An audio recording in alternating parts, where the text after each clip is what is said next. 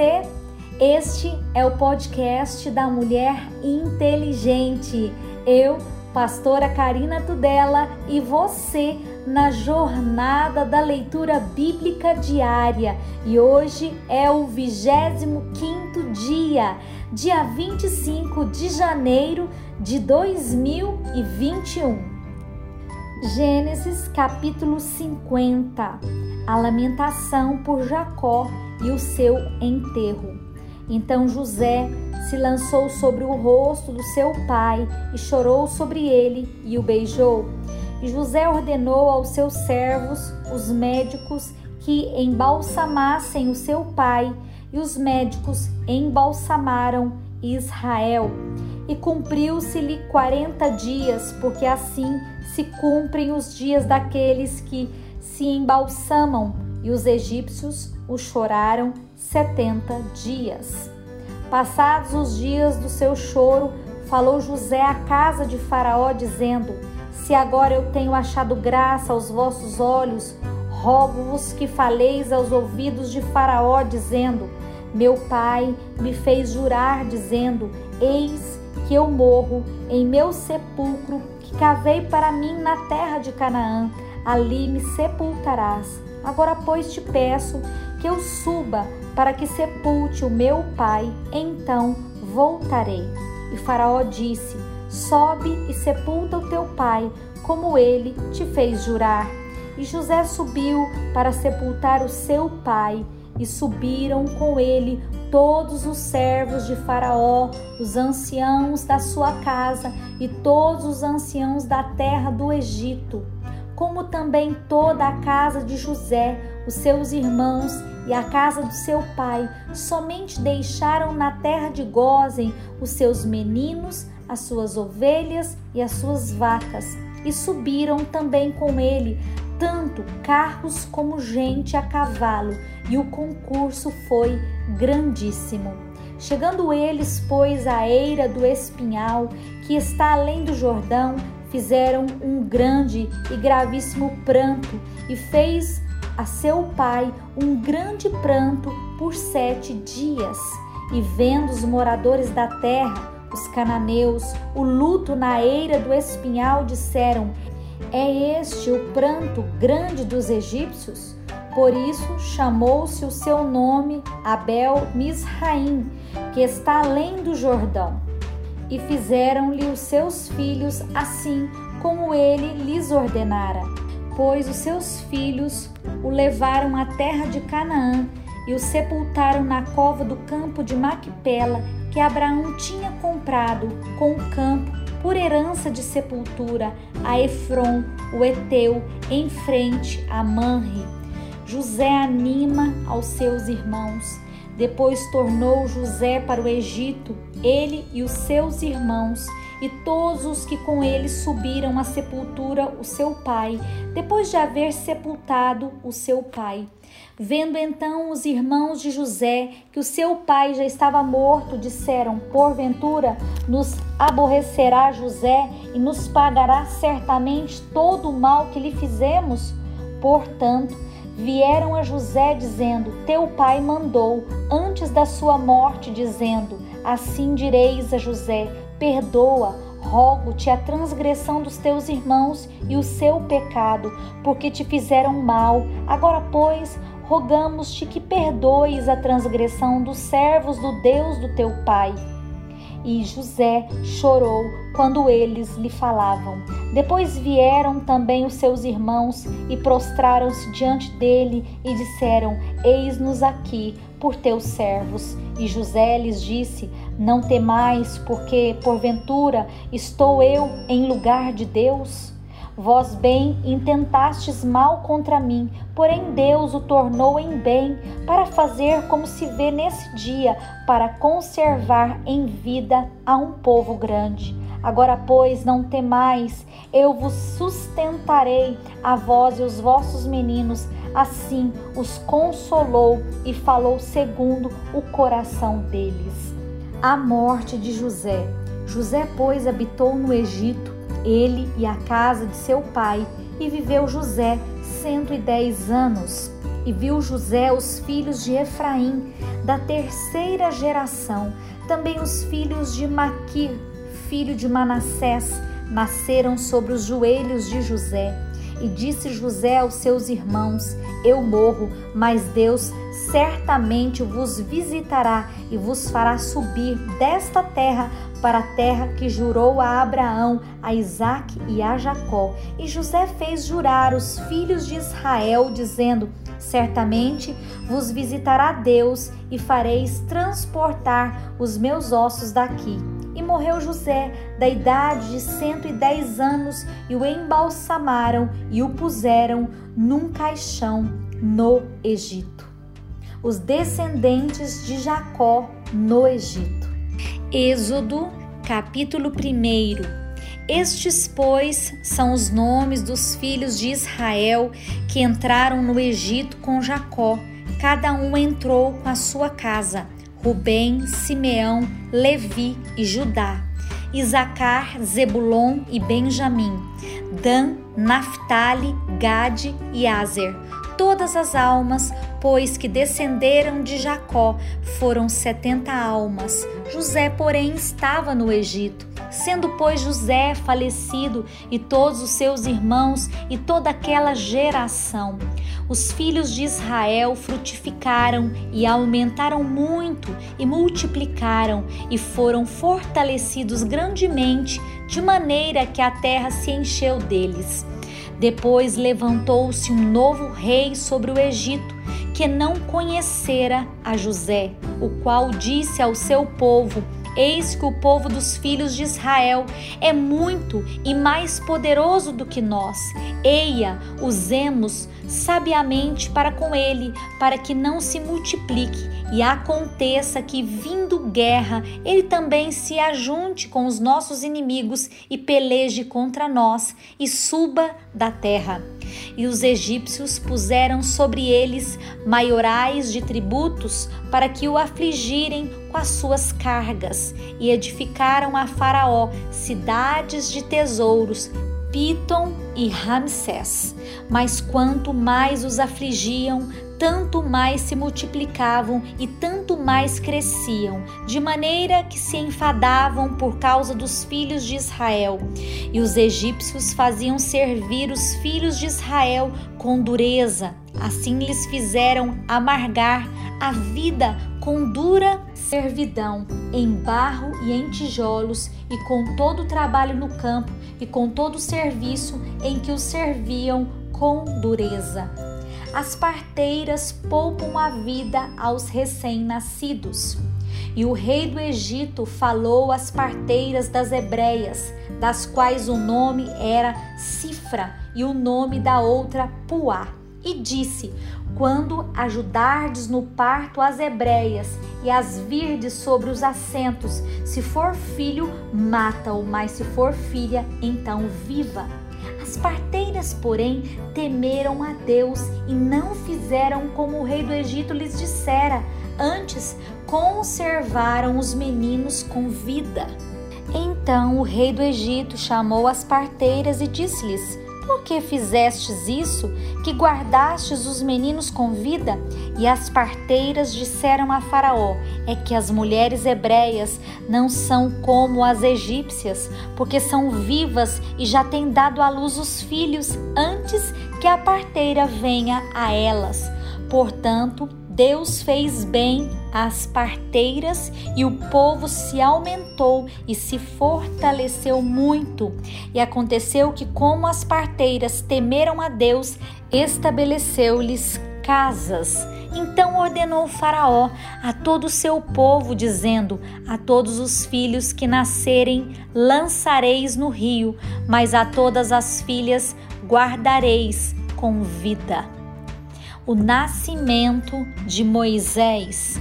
Êxodo capítulo 2. E foi-se um varão da casa de Levi e casou com uma filha de Levi. E a mulher concebeu e teve um filho, e vendo que ele era formoso, escondeu três meses. Não podendo, porém, mais escondê-lo, tomou uma arca de juncos e a betumou com betume e pés e pondo nela o menino, a pôs nos juncos à borda do rio. E a irmã do menino postou-se de longe para saber que lhe havia de acontecer. E a filha de Faraó desceu a lavar-se no rio, e as suas donzelas passeavam pela borda do rio. E ela viu a arca no meio dos juncos, e enviou a sua criada e a tomou e abrindo-a, viu um menino, e eis que o menino chorava, e moveu-se de compaixão dele e disse: Dos meninos dos hebreus é este. Então disse sua irmã, a filha de Faraó: Irei eu a chamar uma ama das hebreias que crie este menino para ti? E a filha de Faraó disse-lhe: Vai. E foi-se a moça e chamou a mãe do menino. Então lhe disse a filha de Faraó: Leve esse menino e cria, e eu te darei o teu salário. E a mulher tomou o menino e o criou. E sendo o menino já grande, ela o trouxe à filha de Faraó, a qual o adotou, e chamou seu nome Moisés, e disse: Porque das águas o tenho tirado.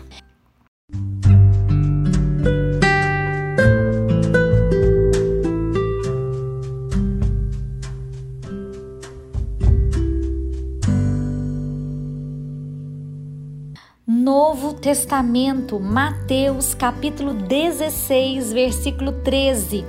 E chegando Jesus às partes de Cesareia de Filipe, interrogou os seus discípulos, dizendo: Quem dizem os homens ser o filho do homem? E eles disseram: uns João Batista, outros Elias e outros Jeremias ou um dos profetas. E disse-lhes ele: E vós? Quem dizeis que eu sou?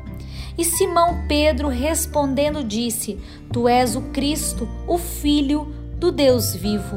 E Jesus respondendo disse-lhe: Bem-aventurado és tu, Simão Barjonas, porque não foi carne e sangue quem tu revelou, mas meu Pai que está nos céus. Pois também eu te digo que tu és Pedro, e sobre esta pedra edificarei a minha igreja, e as portas do inferno não prevalecerão contra ela. E eu te darei as chaves do reino dos céus, e tudo o que ligares na terra será ligado nos céus, e tudo o que desligares na terra será desligado nos céus. Então mandou aos seus discípulos que a ninguém dissessem que ele era o Cristo. Desde então começou Jesus a mostrar aos seus discípulos que convinha ir a Jerusalém e padecer muito dos anciãos e dos principais, dos sacerdotes e dos escribas, e ser morto e ressuscitar ao terceiro dia. Pedro, tomando-o de parte, começou a repreendê-lo, dizendo: Senhor, tem compaixão de ti, de modo nenhum te acontecerá isso. Ele, porém, voltando-se, disse a Pedro: Para trás de mim, Satanás, que me serves de escândalo, porque não compreendes as coisas que são de Deus, mas só as que são dos homens? O discípulo de Jesus deve levar a sua cruz. Então disse Jesus aos seus discípulos: Se alguém quiser vir após mim, renuncie-se a si mesmo, tome sobre si a sua cruz e siga-me. Porque aquele que quiser salvar a sua vida, perdê-la-á, e quem perder a sua vida por amor de mim, achá-la-á. Pois que aproveita o homem ganhar o mundo inteiro se perder a sua alma? Ou que dará o homem em recompensa da sua alma, porque o filho do homem virá na glória do seu Pai com seus anjos e então dará a cada um segundo as suas obras. Em verdade vos digo que alguns há dos que aqui estão que não provarão a morte até que vejam vir o Filho do Homem no seu reino. Mateus capítulo 17 A Transfiguração. Sete dias depois, tomou Jesus consigo a Pedro e a Tiago e a João, seu irmão, e os conduziu em particular a um alto monte. E transfigurou-se diante deles, e o seu rosto resplandeceu como o sol, e as suas vestes se tornaram brancas como a luz. E eis que lhes apareceram Moisés e Elias falando com ele. E Pedro, tomando a palavra, disse a Jesus: Senhor, bom é estar aqui. Se queres, façamos aqui três tabernáculos: um para ti, um para Moisés e um para Elias. E estando ele ainda a falar, eis que uma nuvem luminosa os cobriu, e da nuvem saiu uma voz que dizia: Este é o meu filho amado, em quem me comprazo escutai-o. E os discípulos, ouvindo isso, caíram sobre o seu rosto e tiveram grande medo. E aproximando-se Jesus, tocou-lhes e disse: Levantai-vos e não tenhais medo. E erguendo eles os olhos, ninguém viram senão a Jesus. E descendo eles do monte, Jesus lhes ordenou, dizendo: A ninguém conteis a visão, até que o filho do homem seja ressuscitado dos mortos. E os seus discípulos o interrogaram, dizendo: Por que dizem então os escribas que é mister que Elias venha primeiro? E Jesus respondendo disse-lhes: Em verdade, Elias virá primeiro e restaurará todas as coisas. Mas digo-vos que Elias já veio e não o conheceram, mas fizeram-lhe tudo o que quiseram. Assim farão eles também padecer o filho do homem. Então entenderam os discípulos que lhes falara de João Batista.